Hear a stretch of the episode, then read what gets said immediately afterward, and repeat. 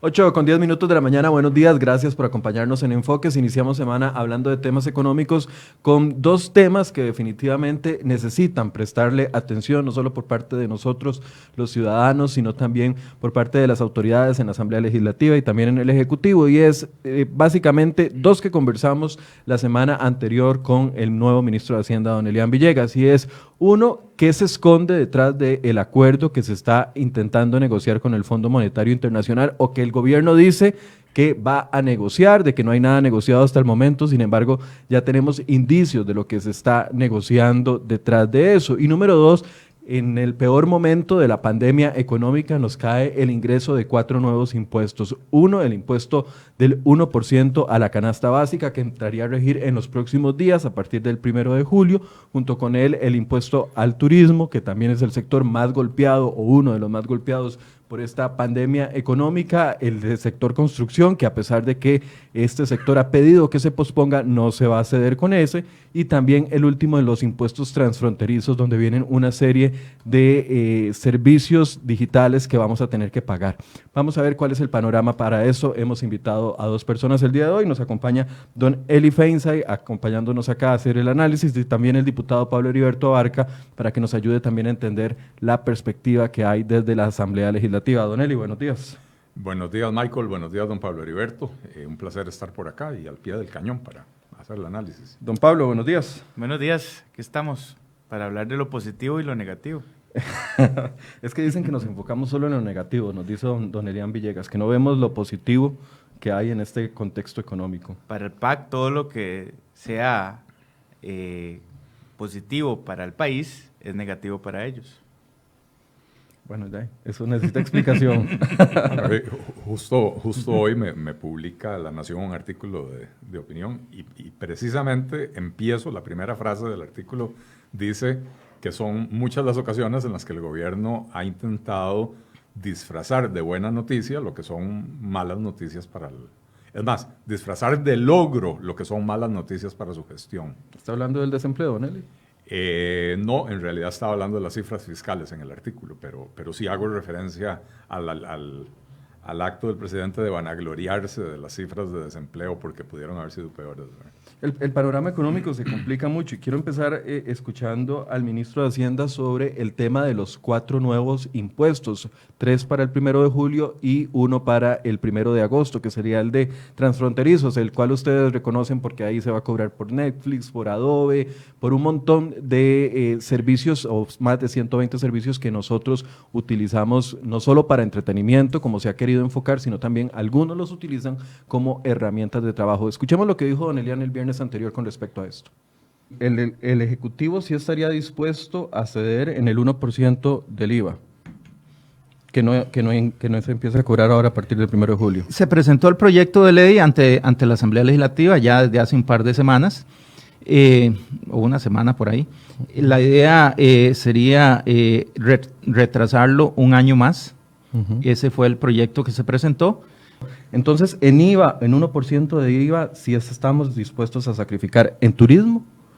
En turismo habría que ver el proyecto concreto, pero dada la situación de la actividad, perfectamente, es perfectamente viable ver, ver qué podemos hacer ahí.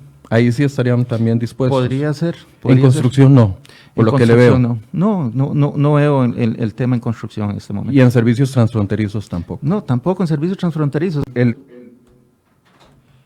bueno, esa es la posición del ministro. De los cuatro impuestos nos dice que eh, estaría el gobierno dispuesto a analizar dos opciones, en dos opciones no aplicarlo, en el IVA, en el 1% de la canasta básica y también para el sector turismo. habla el ministro de que urgen nuevos ingresos y que por eso es que en los otros dos no estarían cediendo. Analicemos un poco el panorama y el contexto en el que se da esto, porque si bien estaba programado eh, los ingresos de estos desde hace más de un año, eh, cae en la peor época. Sí, claro. Eh, el, el, 1% a la canasta básica eh, es, un, es un golpe, digo, en cualquier momento porque afecta a la, gente más pobre, pero en las circunstancias actuales de crisis, eh, y creo que, que, los diputados cuando aceptaron poner ese 1%, básicamente era con, con para, para, poder darle trazabilidad al, al, tema del impuesto, entonces con, una, con la tasa más baja posible.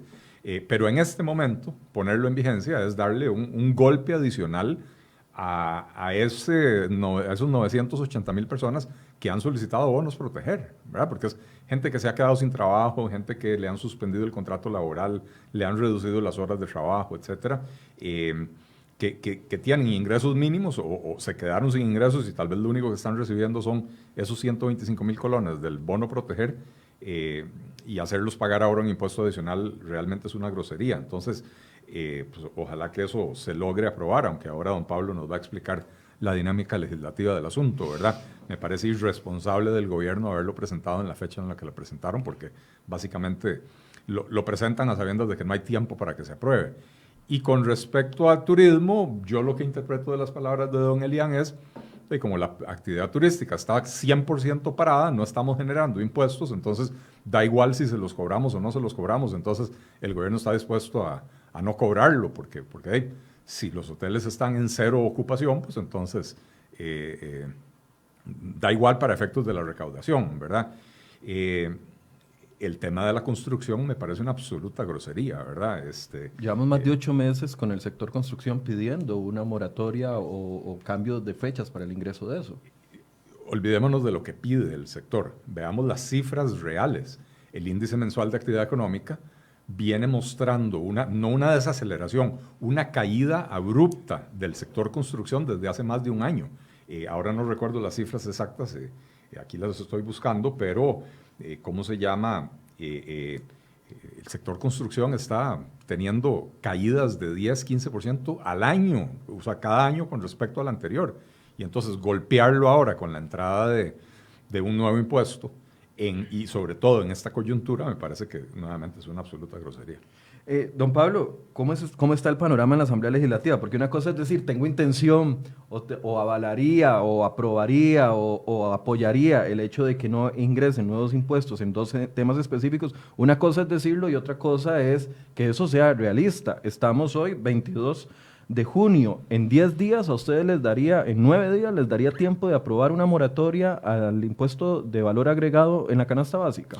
Bueno, en la Asamblea Legislativa, cuando hay una voluntad de 38 votos se puede hacer muchas cosas en tres días. Quiero decirlo con todas las palabras. Eh, y eso es lo que me parece se refleja con que el gobierno esté enviando ese tipo de propuestas. Ya lleva bastante rato. Es más, lleva bastante rato no solo mandando proyectos malos para que la Asamblea los corrija o los acomode y que la Asamblea lleve el costo político, sino que también mete a la Asamblea en embudos y mete a muchísima presión mediática y de sectores para que se aprueben tres o cuatro cosas que ellos les favorece. Eh, y en ese entendido creo que, digamos, el plazo a mí no me preocupa, lo que me preocupa es qué es la propuesta y cómo es la propuesta. Y además, lo que me preocupa es que se ratifica con la entrevista que vi acá del viernes del ministro de Hacienda, lo que se había dicho, lo que yo había dicho a los medios de comunicación. Ese es un nombramiento político, no es un nombramiento con un nivel técnico importante y es la, digamos, la, la concreción de que al PAC ya no le interesan las finanzas públicas como le interesó cuando nombró a Rocío Aguilar. Y entonces, claramente el nivel de criterio en el que se está tomando decisiones en Hacienda no es en favor de la Hacienda pública, que es lo que le corresponde al ministro de Hacienda. Un ministro de Hacienda que es... Eh, eh, que no, que no se apega a la técnica, que no se apega a las reglas, eh, digamos, fiscales en el contexto fiscal que, que vivimos, de claramente eh, no, pues creo que no es el correcto en este momento. Porque lo que ciertamente pasó es que nombraron a un, a un alfil político del gobierno. De manera que eh, Efectivamente, hay una serie de proyectos que están para postergar el tema del IVA. Eh, sobre el tema de canasta básica, me parece que no hay acuerdo aún, eh, por lo menos yo no lo conozco. Eso implicaría que, eh, de acuerdo a lo que tenemos hoy, esta semana programado, la única manera de, de, de, ver algo sería hoy, porque ya mañana es el informe del FES y el jueves el informe de la defensora. De manera que no a menos que se programe una, una sesión extraordinaria, que eso de, no lo descarto, uh -huh. ¿verdad? eh, en, en, términos generales no deberíamos de estar pensando que vaya a pasar algo distinto, excepto que se vea hoy. Igual en el tema del turismo. En el tema del turismo hay dos posiciones. El proyecto original, que lo que hace es eh, pasar un año la, la, entrada en vigencia del IVA, ¿verdad? alargarlo un año. Eh, había una propuesta del exministro Chávez para que no se alargara un año, sino que se empezara a liquidar correctamente el IVA en las tasas escalonadas que se, estaba, que se establecían en el transitorio. Eh, y bueno, y hay una tercera alternativa que yo estoy, que yo estaba, yo he anunciado, que es una combinación de las dos, alargarlo un año y que cuando entre en vigencia se empiece a liquidar como tiene que ser, como decía el ministro Chávez. Eh, entonces, eso tampoco está claro. Eh, hay, habría que abrir el plenario en comisión, habría que tener los votos para ello y todavía, por lo menos yo no lo tengo claro. Ahora, de, manera de, esos dos, solo uno es presentado por el Ejecutivo, el, del, el de atrasar un año en la entrada en vigencia del IVA a la canasta básica. Bueno, vea, yo creo que en, sobre ese tema me parece que es bien importante que hablemos bastante, porque a mí me sorprende muchísimo este gobierno. Cuando se estaba discutiendo el tema de la canasta básica, básicamente ahí se tiraban de panza diciendo que era absolutamente necesario por la trazabilidad y por la salud del, del, proyecto de ley de la, de la 9635 establecer el 1%, incluyendo a los sectores. Y todos estuvimos, sí, ahora Don Eli lo explicó, sí, por, por un tema de técnica eh, fiscal era lo correcto, ¿verdad? Que se tenga esa trazabilidad varios diputados o varias fracciones presentaron proyectos para exonerar canasta básica y fueron fuertemente criticados por el gobierno y por sus y por sus así es. Y ahora a la carrera mandan un proyecto de ley para exonerar eso es solo para la conferencia de prensa, ahí se alistaron para que es lo que les pueden aplaudir rápido y, y venderlo como un gran producto y lo envían para que nosotros lo aprobemos casi que sin discusión. Y faltando 15 días ahí para que entre en vigencia. Al igual que el tema de anualidades, que lo mandan mal y, y, y algunos diputados han asumido la responsabilidad, no sé por qué, de arreglárselos. Eh, y, y, bueno, así ha sido. Yo creo que el problema que tenemos es que no hay un ordenamiento verdadero de cómo arreglar el tema del déficit fiscal, no hay un propósito político o una priorización para ello y eso me parece absolutamente grave. No hay una disciplina recorte del gasto, no hay tampoco un planteamiento fuerte de eh, reforma del Estado, excepto la conformación de la comisión, que bueno, ha sido por presión de algunos de nosotros. Eh, y bueno, que, y, celebro que se haya conformado y esperaría ver que haya colaboración de parte de la fracción de gobierno en ese tema. Ahora, eh, a ver, pandemia tenemos desde marzo agravada en abril y ya sabíamos las consecuencias. ¿Por qué presentar un proyecto a 15 días de que entre en vigor el, IVA en la canasta básica sabiendo que, o, es como dice don Pablo, solo para la presentación de, de, la conferencia de prensa y decir, estamos haciendo, sabiendo que práctica, en la práctica no se puede eh, ejecutar, o el tema del IVA al, sector turismo, ¿verdad?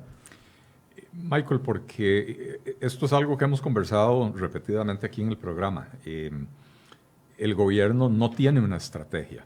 No tenía una estrategia de reactivación económica antes de la pandemia y no ha desarrollado a estas alturas, tres meses y medio después de que se dio el primer caso en el país, eh, no ha desarrollado una estrategia de recuperación económica eh, durante y después de la pandemia. Eh, y entonces lo que siguen es como disparando en la oscuridad, ¿verdad? haciendo propuestas de acuerdo a, por dónde soplan los vientos del día, Em, y, digamos que al puro principio, cuando se desató la pandemia y se vio la gravedad del asunto y se entendió que iba, que, eh, iba a ser necesario tomar medidas de confinamiento que iban a tener un impacto importante en la economía, eh, eh, digamos que en ese momento era, era importante tomar medidas, se tomaron medidas a la carrera, tal vez no con el mejor diseño, pero con la buena voluntad de ayudarle a la gente. Pero tres meses y medio después ya esto es absolutamente injustificable. Ya hoy todas las acciones que toma el gobierno y todos los proyectos que le propone a la Asamblea Legislativa deberían de tener eh, una consecuencia lógica, deberían de tener, eh, deberían ser parte de un programa para ayudarle a los sectores más afectados, parte de un programa para ayudar a, preservar el empleo, porque al final de cuentas los bonos proteger no preservan el empleo, los bonos proteger al contrario eh, le, facilitan a las empresas despedir a la gente porque saben que sus empleados no se van a morir de hambre si, califican para el, para el, bono proteger. Eh, en otros países, por ejemplo, diseñaron programas de ayudas a las empresas condicionados a que no podían tocar la planilla. Entonces, yo le doy la plata a usted, pero usted me mantiene a todo su personal en planilla. Y entonces con eso se conserva el empleo. Eh, y, con eso entonces se conserva la empresa. Haciendo es dejando a la gente sin trabajo y dejando que las empresas vayan muriendo lentamente por falta de ingresos. es una visión distinta de proteger el empleo, porque aquí nos están diciendo, proteger el empleo es a través de la medida de suspensión de contratos, por ejemplo, y eso era algo de lo que aplaudía el presidente. Por dicha, no tenemos a estas 60 mil o 100 mil personas con el contrato suspendido, eh, despedidas, sino con suspendido, pero en la práctica eso significa no tener ingresos. Al fin y al cabo, a mí qué me importa tener un contrato si no estoy recibiendo ingresos y si no estoy logrando eh, trabajar. exactamente, o sea, al final de cuentas sirvió solo para maquillar las estadísticas en el sentido de que eh, la definición de desempleo eh, es la misma definición de toda la vida, ¿verdad? y entonces, si usted tiene un contrato laboral, aunque lo tenga suspendido, técnicamente usted no se considera un desempleado. Entonces, no, no, no engrosa las cifras del desempleo, pero sí engrosa las cifras del, bono proteger, ¿verdad? Porque si está sin ingresos necesita recibir la ayuda de alguna manera. Entonces, insisto, ¿cuál, ¿cuál es el tema aquí? El tema es que cuando se diseñó el bono proteger, se hizo la carrera y digamos que es justificable en el momento, apenas empezando la pandemia. Si algo tiene esta pandemia es que se trata de una enfermedad nueva de la cual es muchísimo más lo que no se sabe que lo que sí se sabe. Y por eso al principio se adoptaron medidas extremas en la mayoría de los países del mundo de confinamiento, cierre de la economía, etcétera, etcétera. Eh, conforme se ha ido aprendiendo un poquito más de la enfermedad, diferentes países han, tomado diferentes medidas. Eh, en Costa Rica seguimos todavía en modalidad eh, declaratoria de guerra del primer día, ¿verdad? Sin saber de qué magnitud va a ser esa guerra. Entonces, vuelvo al tema inicial. aquí lo que falta es una estrategia clara del gobierno de recuperación económica que diga, ok, vamos a alinear todo lo que hemos hecho con eh, los mejores intereses del país. Y los mejores intereses del país deberían de estar en preservar el empleo, preservar a las empresas para que cuando se pueda retomar la actividad económica haya empresas que puedan contratar o que esas personas que están eh, en la planilla de esas empresas tengan y, retengan el trabajo, ¿verdad? Porque mucha de la gente a la que le han suspendido el contrato laboral, eventualmente, si esto no se reactiva, van a tener que ser despedidos, porque cuánto tiempo pueden permanecer en esa situación, ¿verdad? Eh, eh, entonces, lo, que falta es una estrategia. y entonces lo que estamos viendo son ocurrencias. Ah, bueno, 11 de junio mandemos un proyecto de ley a la Asamblea Legislativa para exonerar el IVA. Pero si esto lo sabían desde el, desde el, 16 de marzo, o desde el primer día en que, en, que, en que se decretaron las medidas de emergencia, sabían que el 1 de julio entraba en vigencia una serie de impuestos. ¿Por qué no se pusieron a trabajar desde ese momento en eso? Y esto lo que refleja es la ausencia del equipo económico. Las decisiones las está tomando un equipo médico.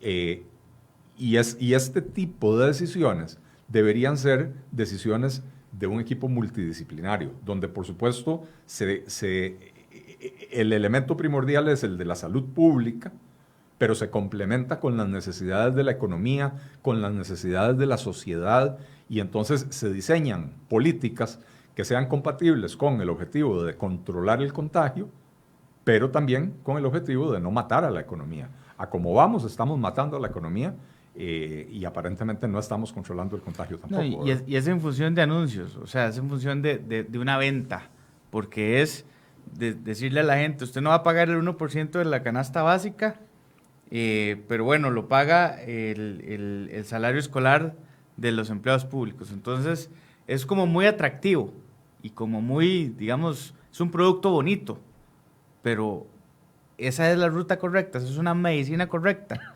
Me parece que es una falta de planificación, porque lo que deberíamos estar hablando, y yo quiero retomar una cosa, el, el, gobierno anuncia el segundo presupuesto para financiar el bono proteger, el segundo presupuesto extraordinario. Y tres días después sale a decir que hay un faltante de 900 mil millones de, de colones por, por, por, porque se cayeron los ingresos en fiscales. Pero el presupuesto no contenía ese, no reflejaba ese faltante de 900 mil millones. He ahí el nuevo hueco fiscal. Que yo se lo pregunté al ministro y ahorita vamos a escuchar lo que dijo con respecto a eso. Y entonces, al final, lo que querían es que en vez de que el culpable fuera el gobierno del hueco fiscal, ahora pretendían que la asamblea fuera la culpable del nuevo hueco fiscal. Bueno, quedó claro que no vamos a ser los culpables de, un hueco fiscal de esa magnitud. No debería de aprobarse un presupuesto en la Asamblea Legislativa que, que no contenga esa caída en ingresos y que se establezca cómo se va a reponer ese, ese, ese, ese dinero dejado de percibir, si se puede llamar de alguna manera. De, forma que eh, los proyectos en general están orientados a cositas muy menores. Estamos hablando de que no se está abordando la situación verdadera desde, desde una perspectiva eh, correcta. Estamos atacando síntomas. No, no, y además es, son cositas que, que, ni siquiera eso, porque eso no te va a bajar la temperatura, si lo podemos hacer en un comparativo. Eso simplemente te quita el dolor tal vez, o te lo reduce, pero no estamos hablando de un recorte del gasto fuerte, incluso cuando hemos hecho algunas propuestas sobre algunas partidas, dicen, ah, no, eso es imposible. Ah, no, eso no se puede tocar. Ah, no. Bueno, pero entonces díganme de dónde va a salir esto, porque eh, la única razón por la que yo veo, eh, eh, o, lo que yo podría entender ahora, es que solo dependemos de empréstitos, de la negociación del fondo y de nuevos impuestos, o lo que diga el fondo. Bueno, lo que diga el fondo ya todos lo sabemos, don Eli puede explicarlo en los diferentes eh, eh, circunstancias en las que hemos tenido, incluso en otros países, igual podemos hablar ahora más a profundidad de esto, pero yo lo que quiero decirles es, si el gobierno no se toma la tarea de estar enviando proyectitos que rondan un porcentaje muy menor de la situación de la que estamos, va a ser muy difícil que salgamos adelante. El, por otro lado, es, que es una decisión complicada, porque bien lo toca don Pablo Heriberto. Vamos a tener un hueco fiscal de 900 mil millones, otra vez, karma para este país, de 900 mil millones por falta de ingresos eh, tributarios por la caída del comercio, etcétera, y las actividades. Por un lado, ocupamos llenar eso con más impuestos, pero por otro lado, caen esos nuevos impuestos en la, en la época más, más dura de la pandemia y además no se sabe si van a compensar. Entonces, es, complicado la, decisión. Eh, en realidad, Michael, no necesitamos llenar ese hueco con más impuestos. Necesitamos ajustar el gasto público a la nueva realidad. Así es. ¿Qué es lo que hace cualquier hogar? el, papá se quedó sin trabajo, eh, se recortan los gastos, ya no hay viaje de vacaciones, ya no vamos al cine dos veces por semana. Eh, eh, ya no salimos a comer, eh, ahora comemos en la casa, ¿verdad?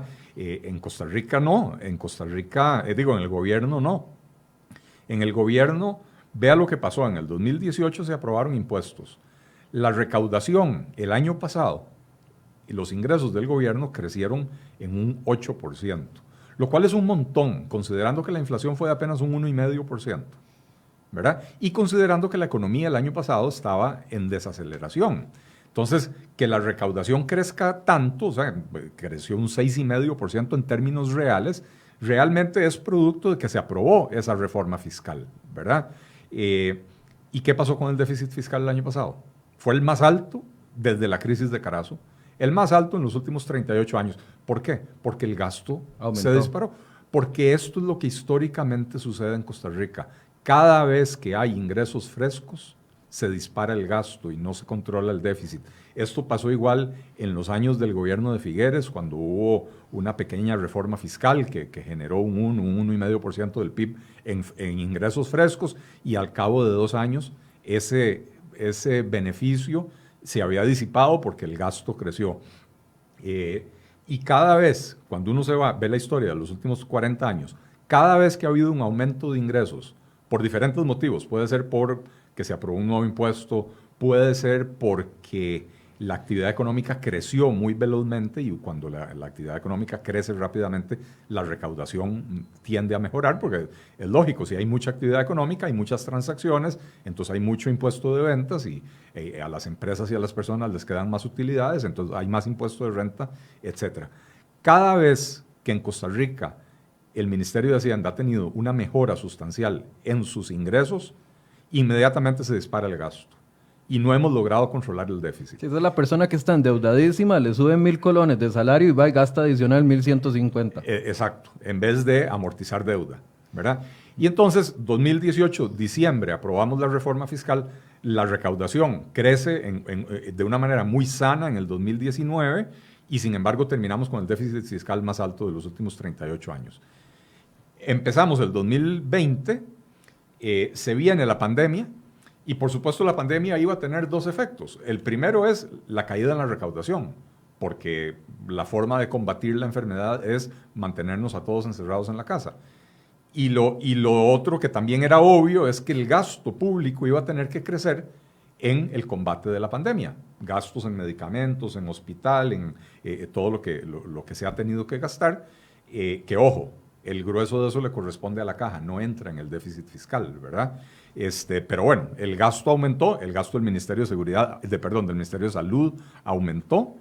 Em, y no vemos que haya un, un, esfuerzo por controlar el gasto en los otros rubros. Entonces, cuando usted analiza las cifras fiscales que acaba de publicar el Ministerio de Hacienda con cierre al mes de mayo, resulta que el rubro de remuneración de salarios y de sueldos y salarios creció en un 2.41 o en un 2.44% anualizado, eh, interanual más bien, a mayo del 2016. Eh, la inflación interanual a mayo del 2016 es de 0,61. Entonces, los salarios están creciendo muy por encima de la inflación. Entonces, no hay contención en salarios. ¿Verdad? A pesar de los cambios establecidos por la regla fiscal. bueno, a ver, el gobierno se va a vanagloriar de que, de que el rubro de salarios está creciendo menos que en años anteriores, lo cual es cierto. Pero el tema es, sigue creciendo, sigue creciendo. Entonces, no hay la famosa contención y por supuesto no hay recorte del gasto. Los salarios siguen creciendo, los salarios del sector público siguen creciendo, lo cual denota que para algunos segmentos de la sociedad no hay crisis, mientras que el resto de la sociedad lleva eh, eh, palo, ¿verdad? Y el otro rubro muy interesante que uno puede analizar es el, el, el, rubro de, de, bienes y servicios, de compra de bienes y servicios por parte del gobierno. ¿Y esto a qué se refiere?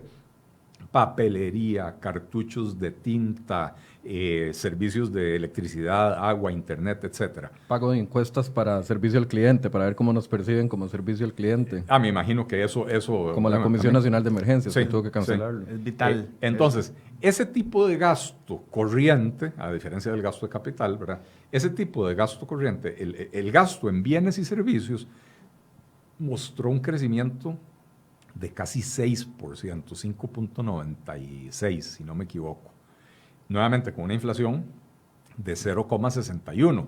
Y uno se pregunta, a ver, de lo primero que hizo el gobierno en el decreto de emergencia fue ordenar que las instituciones públicas que no están en el frente de batalla del coronavirus reduzcan su nivel de operaciones a un 20%. El resto de la gente va para la casa, puedan teletrabajar o no puedan teletrabajar. Hoy en día usted necesita gestionar un permiso, alguna carambada, llama o va, a, llama a la institución pública, nadie, nadie contesta el teléfono porque los las telefonistas o los telefonistas están en la casa. Eh, y usted va a la institución y le dicen, no podemos tramitárselo porque la persona encargada de eso está teletrabajando. pero está teletrabajando, debería poder resolver, ¿verdad? Pero seguramente no tiene el sellito en la casa porque lo dejó en la oficina y no hay quien le ponga el sello en el papel, ¿verdad? Eh, pero el, el punto es, una de las primeras decisiones que yo creo que todo el mundo aplaudió fue eh, eh, decirle a las instituciones, reduzcan su operación a un 20%, las que no son esenciales para, esta pandemia. Pensando que nos íbamos a generar grandes ahorros, cosa que no se ha traducido. Esa es la gran pregunta. Si usted tiene al 80% de sus funcionarios en la casa, si usted tiene que, no, debe estar usando tanta, tanto aire acondicionado, no debe estar usando tanta luz, eh, digamos que el servicio de Internet tiene un costo fijo por mes, ese tal vez no se puede reducir, no está utilizando tanta agua, no está utilizando tanto papel ni tanta tinta para las impresoras, etc. ¿Cómo puede ser que en plena crisis sus compras de bienes y servicios reflejan un crecimiento de casi el 6%, con una inflación del 0,6%. no, o sea, no, 10 veces es el crecimiento de, con, con, respecto a la inflación, el crecimiento de ese tipo de gasto. Entonces, eh, lo, lo, que vemos es que no hay un esfuerzo por parte del gobierno de realmente hacer ese recorte. El gobierno se vanagloria de que el gasto, el gasto en estos primeros cinco meses del año eh, se redujo, eh, se redujo muy levemente, como un cero, el gasto sin intereses, digamos, se redujo como un 0.1% del PIB con respecto al, al, año, al, al mismo periodo del año pasado. Y entonces cuando uno se pone a ver el gasto corriente que aumentó en salarios y en bienes y servicios, ¿cómo se logró esa disminución? Hay una caída, Michael y Pablo, del 36% en eh, obras en obra pública, en inversión de gasto de capital. O sea, el gasto corriente lo mantenemos y sigue creciendo. La, la obra pública que tiene un efecto dinamizador y generador de empleo, esa se recortó en un 36%. Y así es como hace el gobierno para mostrarnos cifras supuestamente sanas, porque están reduciendo el déficit fiscal. Bueno, pero esos son juegos contables al final también. No, no, no, no eso no es un juego contable, eso tiene un impacto económico muy significativo. Estoy de acuerdo, lo que estamos en, en la misma línea. Lo que estoy diciendo es que maquillan todo esto para ponerle a la gente cifras positivas para no hacer lo que corresponde. Y antes, y antes, y yo quiero explicar esto porque es importante. Cuando se habla de empréstitos, eh, conseguir plata barata a tasas, a, tasas bajas y a plazos largos es positivo para el país si la plata que, entra se usa de la forma correcta. Si la plata que usted le, le, consigue, le conceden en condiciones muy buenas, la bota, la desperdicia, de claramente lo que está es agravando su situación fiscal. Entonces, cuando a mí la gente me pregunta directamente, ¿usted está de acuerdo con los nuevos empréstitos? Depende para qué los vayan a usar. Y eso hay que explicárselo a la gente, que, que la Asamblea Legislativa apruebe empréstitos dependiendo para qué eh, se utilicen no es malo. Porque de lo contrario, lo que va a pasar es que el gobierno va a ir a buscar plata a lo interno y van a subir las tasas de interés de los bancos y por lo tanto el sector productivo se va a detener más. Esto no estoy, esto es un tema como, como de información para que todos estemos en la, en la misma línea. No estoy justificándome sobre nada. Lo que estoy diciendo es, lo único que está claro ahora es una ruta de endeudamiento que, que, tiene el gobierno. Eso es lo que está, eso es lo que todo el mundo tiene clarísimo porque ya lo mandaron hasta por escrito. Uh 5.800 millones de aquí a que termine el año. Así es. La pregunta del millón es... De dólares, millones de dólares. La pregunta del millón es, ¿en qué los van a usar? Y cómo vamos a priorizar esa plata y cómo vamos a eh, eh, ir, ir incentivando una serie de sectores, ¿verdad?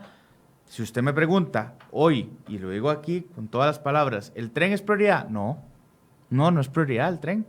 Ah, es que usted quiere hundir a Costa Rica en, la época de los años 1900 y usted no quiere desarrollo para este país y va a afectar a yo no sé cuántos.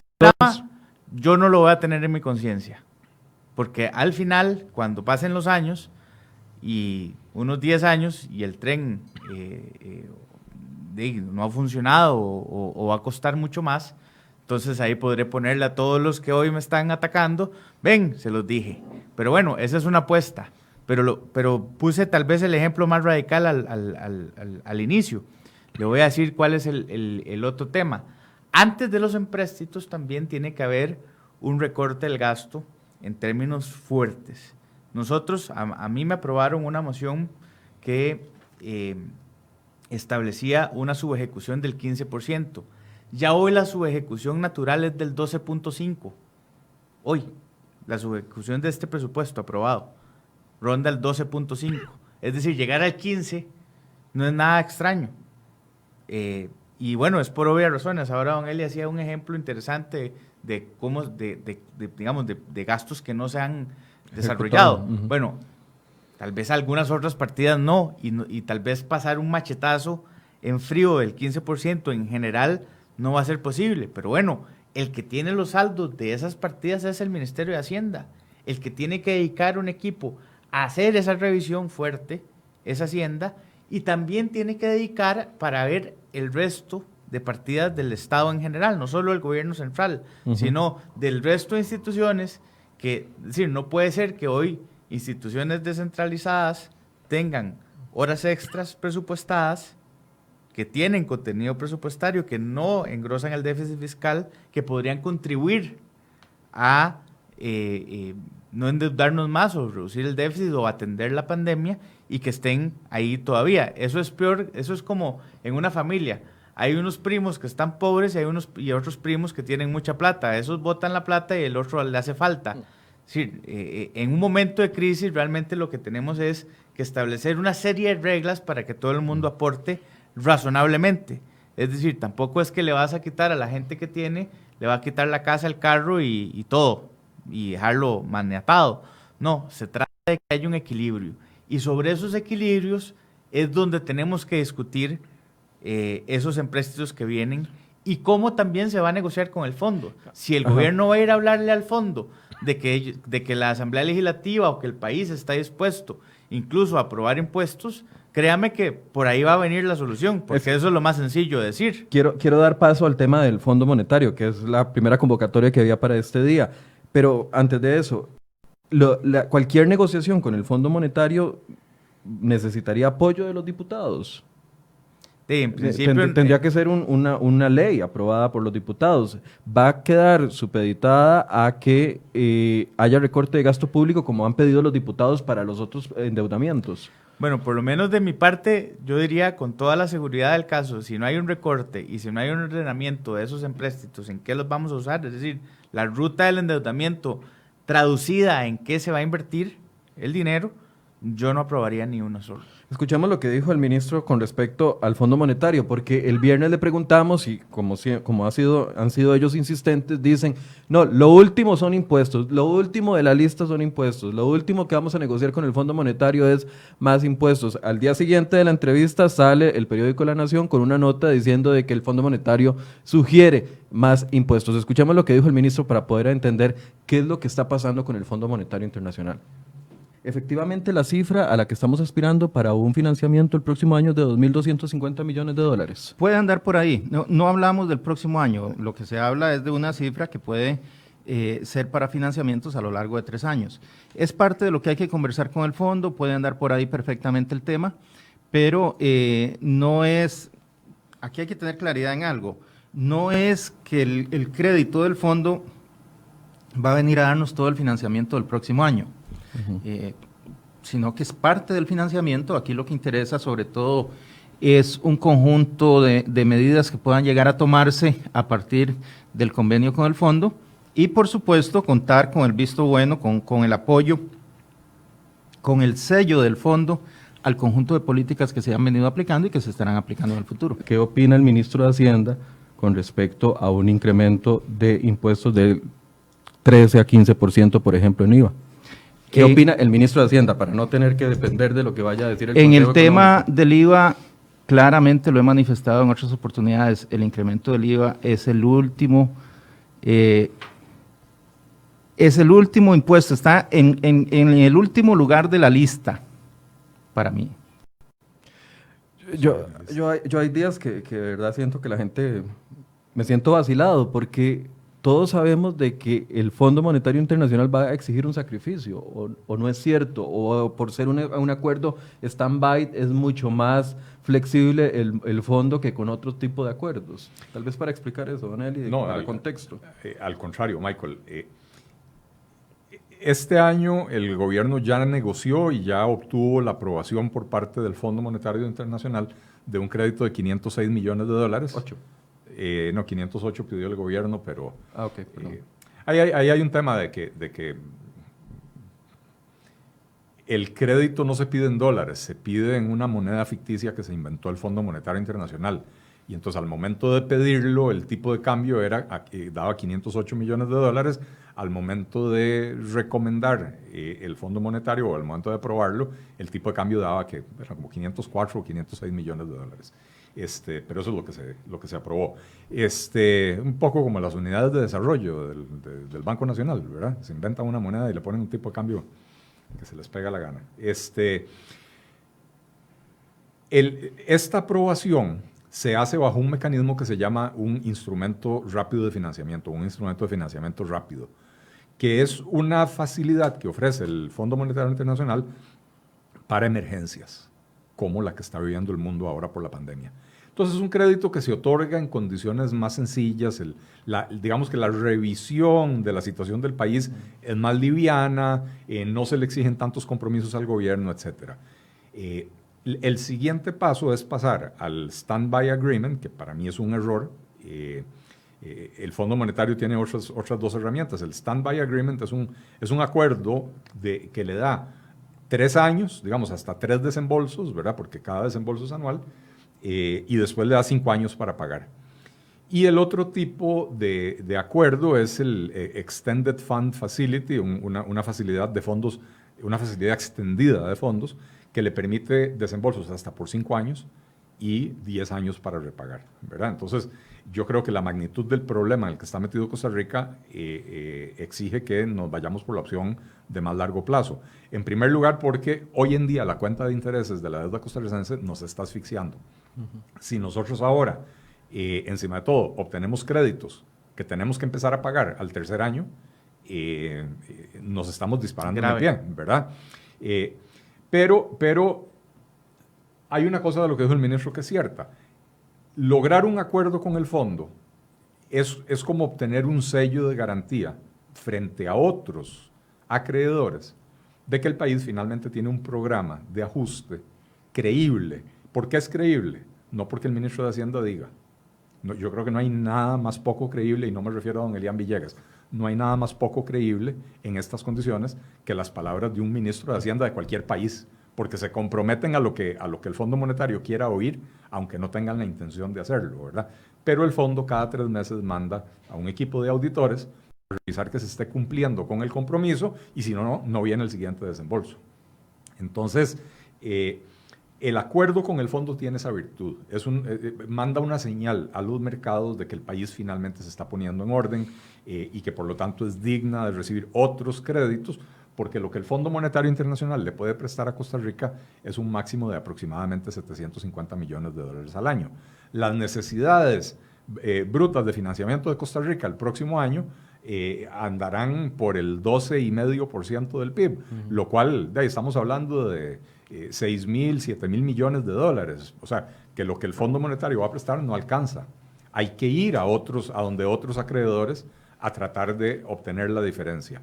Y esos acreedores pueden ser eh, eh, inversionistas individuales que compran bonos del gobierno, pueden ser inversionistas institucionales como el IBM o como el ICE o, el INS, o fondos de pensiones extranjeras que compran títulos del gobierno de Costa Rica, etcétera, o pueden ser otros organismos multilaterales, que es a lo que le está apuntando el gobierno. Entonces, si, si vamos a salir al mercado a tratar de colocar bonos a las tasas de interés de hoy, nos asfixiamos. Eh, y por eso es importante este sello de garantía, digamos, del, del, Fondo Monetario. Ahora, el Standby Agreement o el Extended Fund Facility, cualquiera de los dos, más bien es mucho más estricto en cuanto a los requisitos que se le exigen al país que el, que el instrumento de financiamiento rápido que se acaba de aprobar. Em, y entonces, creo que es importante aclarar algo. E, el documento que emite el Fondo Monetario Internacional para explicar su decisión de aprobarle el, el, el instrumento de financiamiento rápido, estos 500 el primer, crédito. el primer crédito, hace un análisis de la economía, pero básicamente las propuestas que hace, que en efecto hace, no, no, es que la nación lo dijo, es que lo dice el Fondo Monetario Internacional, eh, el Fondo Monetario recomienda tomar medidas del lado de los ingresos, eh, subir impuestos, etc. Eh, pero eso sale de la Carta de Intenciones del Gobierno de Costa Rica. La Carta de Intenciones firmada por don Rodrigo Cubero, presidente del Banco Central, y don Rodrigo Chávez, en ese momento ministro de Hacienda, eh, le ofrece al fondo un compromiso de tomar medidas de reducción del gasto, ni siquiera hablan de reducción del gasto, no, de priorización del gasto, o sea, agarrar gasto de ciertos rubros no esenciales y dirigirlo a los rubros esenciales y ofrece medidas o, o, se compromete a tomar medidas también del lado de los ingresos.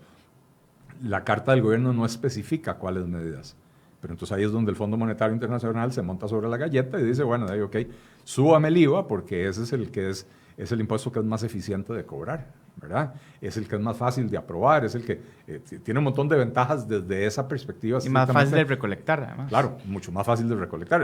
Es, tiene muchas ventajas desde esa eh, perspectiva estrictamente contable, sin considerar el impacto que eso puede tener para una economía que ya está eh, eh, muy mal. Claro, pero yo, yo, me siento ingenuo preguntándole al ministro que si vienen más impuestos, más impuestos, cuando sabemos de que esa es la, la, clara intención. Y, tiene razón mi compañero Luis Valverde.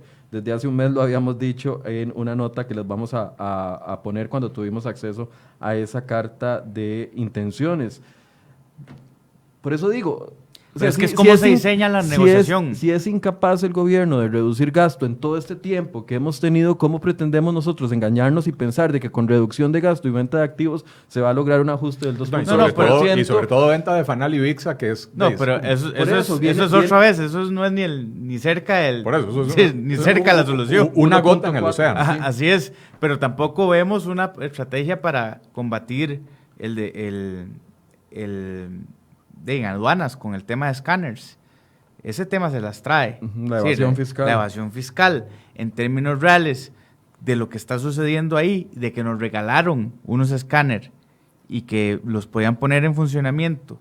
Y no importa si después había que firmar un contrato, esa era otra decisión.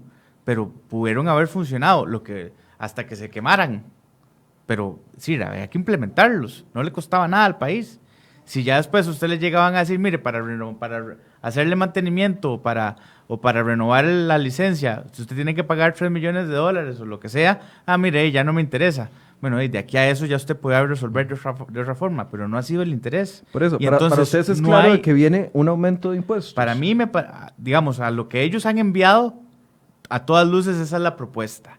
Porque lo que no, no está claro en la carta o sea, está claro en la carta que esa es un ofrecimiento, pero no está clara la otra cosa, que es lo que hemos estado hablando, un recorte real, un compromiso o un inventario de venta de activos o un inventario de activos para ver qué se puede disponer para poner a la venta, pero que sea, digamos, sustancioso, no, no, no unas cositas ahí chiquititas.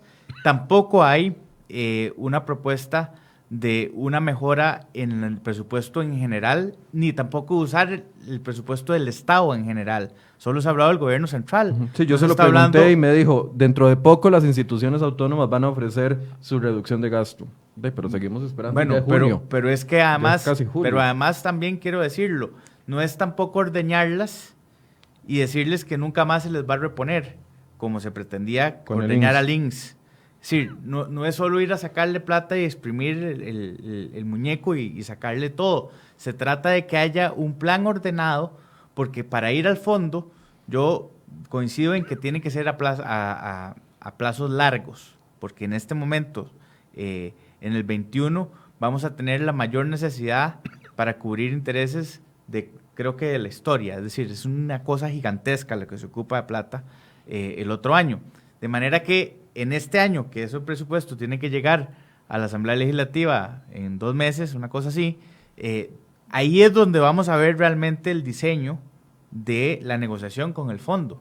Pero antes, lo que hemos estado viendo es simplemente de trabajar el lado del ingreso. Trabajar el lado del ingreso es impuestos. Un aumento del 13 al 15% se puede hacer administrativamente por parte del Ministerio de Hacienda. No, Tendría que hacerse por ley. No, requiere una reforma legal. Eh, Únicamente los aranceles de importación, el gobierno tiene esa potestad de subirlos o bajarlos a, su antojo. Los impuestos, eh, a ver, todos son impuestos. Los aranceles son un impuesto con otro nombre. Las contribuciones de la, seguridad social son un impuesto con, otro nombre. Pero lo que en Costa Rica en la ley se denomina impuestos, solo la Asamblea Legislativa los puede modificar. Seguirlo negando cuando pareciera que es la ruta, no, sé, ¿cómo lo interpreta usted, Don Eli? O sea, es el mensaje político para mantener a la gente tranquila por este momento. A, mí la lectura de este documento del Fondo Monetario Internacional me, dejó más dudas que, claridades, digamos, ¿verdad? Eh, eh, en primer lugar, porque como yo decía, esto es un mecanismo de financiamiento rápido, un instrumento de financiamiento rápido, donde el nivel de análisis es, bastante más liviano que el que van a hacer. El primero. El primero, sí. Eh, el que ya se aprobó. Eh, el nivel de análisis es bastante más liviano que el que se va a hacer cuando vayamos a pedir un, eh, eh, un, crédito multianual, como es el Standby Agreement o como lo es el, el, Extended Fund Facility, ¿verdad? Que ahí sí el nivel de análisis y el nivel de exigencia es diferente. Aquí básicamente el Fondo Monetario Internacional aceptó casi que a su valor facial las, las promesas y los compromisos del gobierno en esa carta de, intenciones.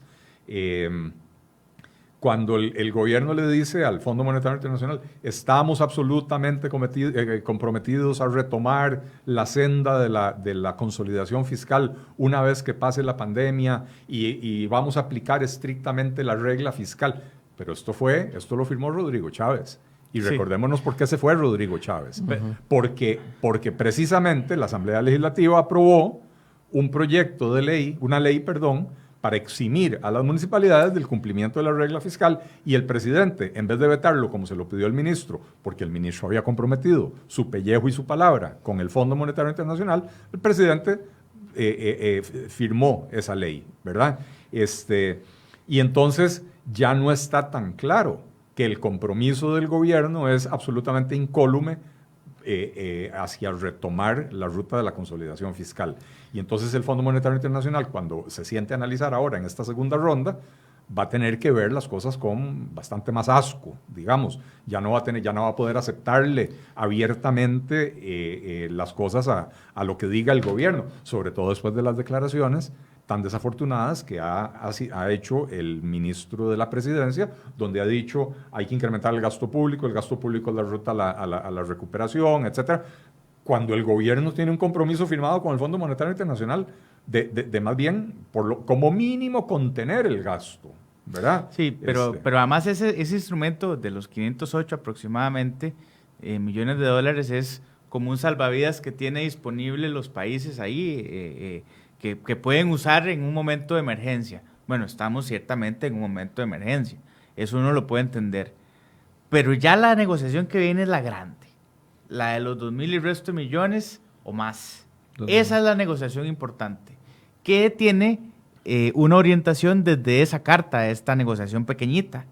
Es decirle al fondo, en, engañando al fondo, porque hay una serie de compromisos que se suscriben ahí que se incumplen insofactamente. Es decir, yo probablemente se estaba firmando la carta con el fondo y estaba la discusión del tema del proyecto de la regla fiscal en, los municipios.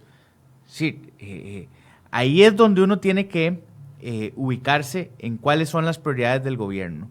Y nosotros también hemos hecho un llamado a que el equipo negociador del fondo no sea solo el Ejecutivo, debería de incluir gente externa, debería de tener, digamos, gente del sector productivo, gente de diferentes partidos políticos, para garantizarnos de que hay una negociación, digamos, mucho más transparente yo creo, eh, y, además en una priorización a no afectar al bolsillo de la gente, es decir, no entregarse de una vez con que solo vamos a trabajar el lado de los ingresos.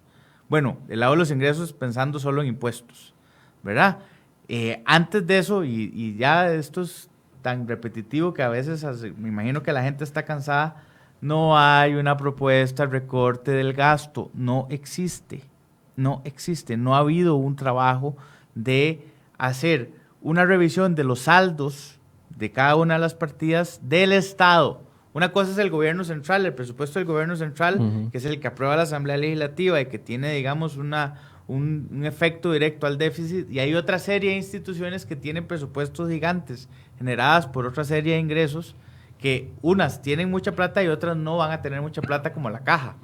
Entonces, en ese balance, en ese trabajo de, de, sentarse con todos los socios de la empresa en la mesa y eh, del grupo económico en la mesa y decir, mire, usted está, tiene plata, usted no tiene, ¿cómo hacemos ese neteo? Eso no se está haciendo. Y, sobre, y, antes de ir al fondo deberíamos hacer ese trabajo.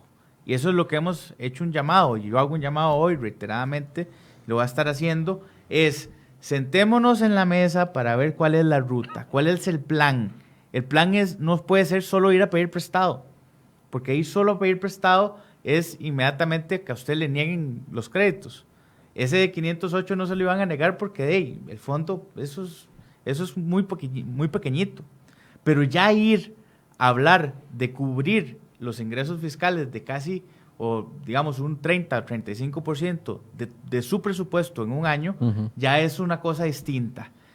Pero, eh, dependiendo de cuál sea el, el equipo negociador, o va a ir a ofrecer impuestos cuando no probablemente no tenga los votos, o esperaría que no tengan los votos para hacerlo. Eso lo quería preguntar, ¿tendría los votos para un incremento en el IVA? ¿Usted cómo ve el panorama en la Asamblea Legislativa? Por, lo menos de mi parte no, y creo que hay una, un número importante de que, no lo, de que no estaríamos apoyándolos sin esto, sin esa ruta, sin esa, sin esa explicación. Cuando nosotros empezamos a discutir el empréstito que se aprobó, el último que se aprobó, que yo voté en contra porque nunca nos dijeron cuál era la ruta, era de esto lo que estábamos hablando, por si no han entendido alguna gente. Solo existe un plan para ir a endeudarnos, nada más. No hay un planteamiento estratégico, ni siquiera en qué vamos a usarlo, porque como no hemos tenido un presupuesto extraordinario que le presente al país, el gobierno, cómo va a reponer el hueco, el faltante de ingresos que tiene, entonces no sabemos nada. Realmente aquí lo que estamos es solo especulando sobre una posible ruta en términos teóricos. Pero no existe de parte del gobierno un, planteamiento serio de cómo es que se va a afrontar el déficit en general y menos la pandemia. Eh, para ir concluyendo, ¿cómo creen ustedes o no sé, aspectos importantes que creen que tenemos que ponerle atención los ciudadanos con respecto a esta negociación? Si el gobierno no quiere darnos los detalles, ¿qué deberíamos de estarnos preguntando sabiendo de que esta negociación ya va en camino, aunque el ministro diga es para los próximos meses, o sea, sabemos que esas inician desde ya. ¿Qué deberíamos de estarnos preguntando en este momento, Don Lo, primero, Michael, es, es, entender que el Fondo Monetario Internacional, al final de cuentas, se comporta como una oficina de contadores. Si usted tiene una empresa, usted llega donde el contador y, le dice, de qué torta, no eh, eh, no me alcanzaron las ventas para cubrir mis gastos. El contador le va a decir, bueno, ahí tiene, usted tiene dos opciones, o recorta sus gastos o incrementa sus ventas. Y usualmente comercialmente no es tan fácil incrementar las ventas, no, no es como que yo decido cuándo incrementar las ventas, ¿verdad? Eh, pero básicamente el contador lo que le va a decir, usted necesita o subir su, más bien bajar sus gastos o subir sus ingresos para equilibrar la situación de la empresa. Sin sentimentalismos. sin sentimentalismos. Lo mismo le va a decir el Fondo Monetario Internacional. El Fondo Monetario le va a decir, usted tiene que presentarme un programa creíble que permita que usted retome la senda de la, eh, de, la sostenibilidad fiscal y de la sostenibilidad de la deuda pública, que hoy en día es el, el, problema que nos, está, que nos tiene, que nos está ahorcando, ¿verdad? El tema de la deuda pública. El gobierno tiene cierta libertad o cierto espacio para proponer eh, el tipo de medidas que quiere, ¿verdad? Y lamentablemente, dado el historial de Costa Rica, si un gobierno llegara y dijera, nosotros vamos a hacer esto 100% a punta del recorte del gasto, el Fondo Monetario Internacional probablemente le diría, no le creo. No le creo, porque en Costa Rica eso no se logra. Ustedes se comprometen a recortar el gasto y no lo cumplen. Y, no recortan, pero ni el paquete de las tijeras para empezar a recortar el gasto, ¿verdad? Este, entonces, eh, el fondo va a, a, querer ver un paquete donde hay medidas de gasto y medidas de ingreso. Eh, yo creo que los ciudadanos y los diputados, y se lo digo a Pablo para que lo diga Pedro, y lo diga Eduardo, y lo diga Zoila, y lo diga otro montón, ¿verdad? Este, deberíamos de exigir, dado que esto es un acuerdo plurianual, que el, que el compromiso sea que primero van los recortes del gasto. Y entonces, si es un acuerdo de tres años, en los primeros dos años recortamos el gasto y vendemos activos. Si aún falta plata en el tercer año, empezamos a hablar de impuestos, cuando la economía ya está en una mejor situación. Eh, de lo contrario, no va, no va, porque si volvemos a cometer el error de subir los impuestos desde el primer día, uno, matamos la economía que ya de por sí está muy mal. Ojo, pasó en el 2018, se aprobó la reforma fiscal. Eh, eh, creo que la mayor parte de Costa Rica reconoció que la situación era crítica, era necesario hacer algo y algo era lo que ya había en la corriente legislativa con algunos cambios que se le introdujeron.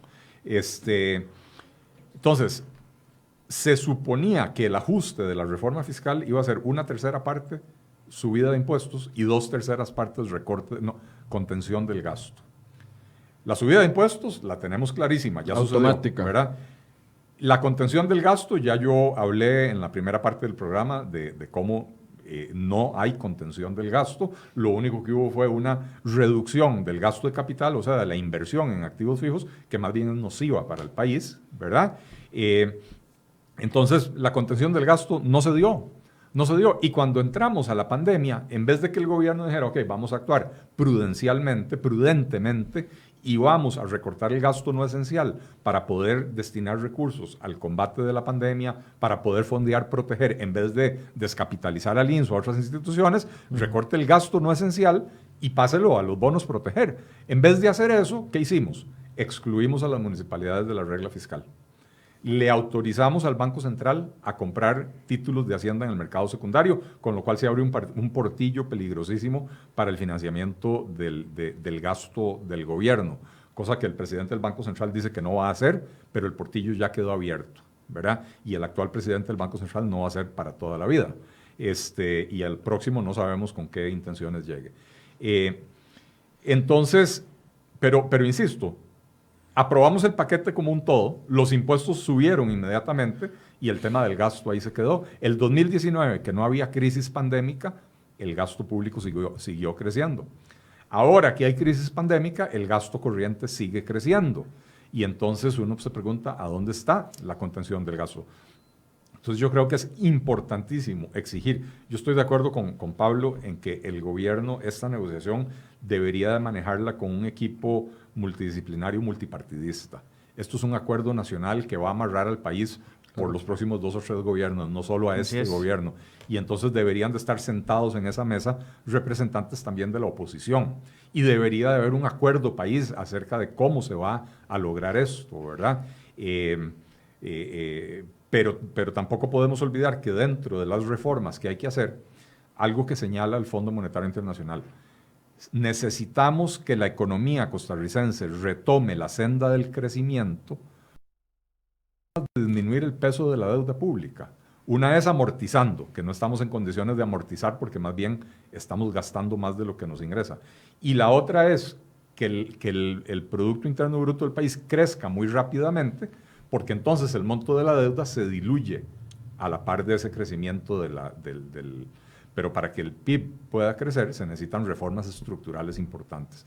Entonces, eh, yo lo que le pediría a los señores diputados es asegúrense de que dentro del acuerdo no solo vaya la subida de impuestos, que la subida de impuestos no sea lo primero, sino lo último, y que además se incluya no solo un plan para cómo vamos a eh, eh, usar la deuda que, o, el préstamo que nos haga el próximo año el Banco Mundial, una vez que tengamos el acuerdo con el Fondo Monetario, usar eso para, para, para canjear deuda cara por barata, sino también las medidas que nos garanticen que la economía costarricense va a poder crecer. Porque si no, dentro de 5 o 10 años volvemos a estar en el mismo lugar. Ya estamos en una situación como la Argentina, Costa Rica. Cada 10 años estamos empezando a producir crisis que pueden llevar al país al colapso. En Argentina lo dejan llegar hasta el colapso. En Costa Rica hasta el momento hemos logrado evadirlo. Pero, cada pero, pero ya estamos haciéndolo cíclico, ¿verdad? y, y, eso no es nada bueno para la economía. Don Pablo, sí, yo creo que hay un mensaje contundente de la Asamblea Legislativa en el rechazo del, del segundo presupuesto extraordinario por la razón, en resumidas cuentas, es no hay un recorte real del gasto. Si esa posición se mantiene y se logra magnificar y consolidar en términos de exigir presencia de diferentes actores en la negociación del fondo, en que se exista, en que exista un plan de recorte del gasto, en que haya un compromiso con una serie de proyectos de ley en la Comisión de Reforma del Estado. Nosotros hemos hecho un, un recopilado ahí, hay 23 proyectos en corriente legislativa hoy que podrían significar ahorros sustanciales y que estaríamos tratando de llevarnos a la Comisión, más retomar proyectos como cerrar, con algunas modificaciones y una serie de medidas que, se, que le permitirían al, realmente al país ahorros importantes. Eh, bueno, esa ruta, bajo esa ruta, y si la oposición se mantiene en esa línea, me parece que podemos atender esto con una eh, perspectiva positiva. De lo contrario, si la Asamblea Legislativa empieza a aflojar como había aflojado, yo coincido con él y también de que el tema de impuestos debe estar en el último eslabón, pero no en un discurso, sino ahí plasmado en un papel, ¿verdad? De que antes de llegar ahí es la ruta esta que hemos insistido. ¿Usted estaría ¿verdad? dispuesto a impulsar esa idea? Es que si... que para si- los primeros dos años sea re- reducción de gasto y venta de activos y para el último año si se si Claro, alcanzó por- impuestos. Porque usted lo puede ir viendo en escala y puede ir viendo cómo se va comportando la economía. Nosotros aprobamos impuestos y yo fui uno de los que votó el plan fiscal porque creía en, en Rocío Aguilar cuando ella decía yo me comprometo a un recorte real del gasto. Bueno, el gobierno no creyó en ella y nos falló a todos, el gobierno, porque el- el- ella se va por el tema de la caja, porque se querían salir de la regla fiscal, hay que recordarlo, ¿verdad? Y entonces ese tema es fundamental. Si hay un comportamiento en ese entendido, creo que, eh, y eso depende de la oposición, sí, depende de que haya diputados y diputadas que estemos dispuestos a comernos la bronca de detener al gobierno y de poder decirle, señores, pónganse serios, hagamos una ruta en conjunto. Esto va a doler, va a dolerle a todos, a todos nos va a doler, es una situación de crisis, no podemos obviar que es el mundo el que está en una situación particular, pero por lo tanto entonces requiere más voluntades que solo la del gobierno que cree que lo sabe todo. Bien, muchas gracias a don Pablo Heriberto Abarca y también a don Eli Feinstein que nos acompañaron esta mañana para conversar sobre temas económicos. Mañana vamos a hablar de la UPAT, así que los invito para que se conecten. Tenemos un invitado especial, una invitada especial a partir de las 8 de la mañana, así que los invito para que podamos analizar no solo lo que sucedió en esa audiencia terrible de la semana anterior con el ex magistrado ahora Jesús Ramírez, sino todo lo que rige alrededor de esta situación. Muchas gracias por su compañía y muy buenos días.